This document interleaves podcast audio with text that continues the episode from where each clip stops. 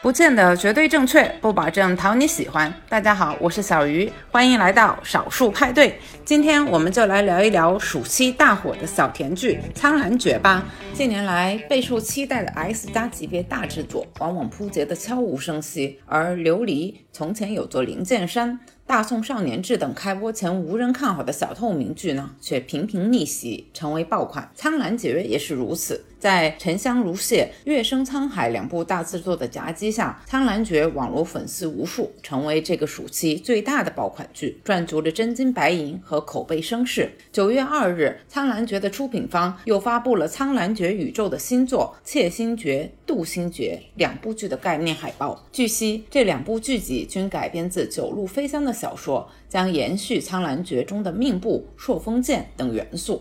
可以说啊，《苍兰诀》的生意是越做越大了。事实上呢，《苍兰诀》的剧情老套又简单，无非是不通情爱、霸气外露的冷面酷哥和傻白甜可爱女主谈一场欢喜冤家式恋爱的故事，搭配上土味十足的台词和网感十足的 BGM，时常有一股浓浓的中二感。因此啊，不少沉溺剧集的观众也自嘲：“哎呀，本土狗爱看。”平心而论，古偶仙侠剧啊，常被吐槽的重灾区，比如世界观狭窄、故事老套、风格雷同、叙事空间狭窄等，苍兰诀一个都没有逃掉。或许他也没想过要逃掉。毕竟啊，这种套路化的剧情啊，保障了熟悉的味道，让《苍兰诀》稳住了古偶剧惯性受众的基本盘。然而呢，能够做到全网刷屏、热搜图榜，《苍兰诀》还是有可取之处的。比如，他放低了身段，做好了服务。这种低呢，首先体现在演员配置上。主演虞书欣和王鹤棣都不是一线演员，也不是顶流偶像，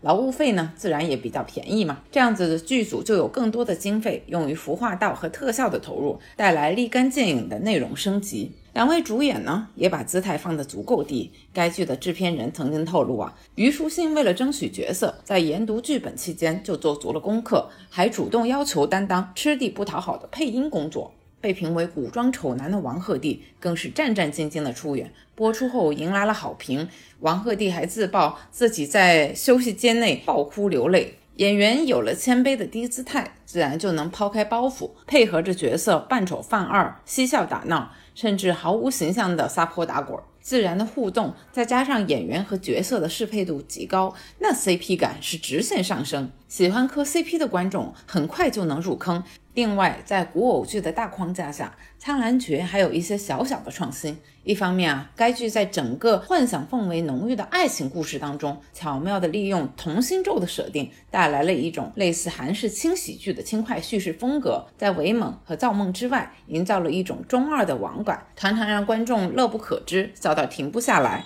另外一方面，该剧还毫无包袱地玩起了 CP 大乱炖，在下凡的背景下，让情敌变成兄弟，让爱侣来了一个大错配，各种脑洞大开，一定程度上消解了古偶仙侠剧的套路感，跟互联网用户呢更有贴近感，还丰富了短视频二创区的鬼畜素材。这种改变呢，说大不大，说小呢，其实也并非易事。不难揣测，这些看似早小的尝试，在投资巨大、顶流加持的 S 级剧目中，会面临怎样的推敲和论证？市场风向、演员意见、粉丝反馈、同类型剧的风评、平台的调性，还有价值导向，都要纳入平衡和博弈。最后啊，往往调研做了一大堆，数据列了一大筐，项目策划书华丽无比，落实到实处仍是四平八稳、平平无奇。这或许也是为何近年来小透明剧频频出圈，而 S 级大制作屡屡沉寂的原因之一。没有包袱、低身段的小甜剧，往往更能没负担的考虑观众需求，更纯粹的从服务观众的角度出发，踏踏实实的做好娱乐大众、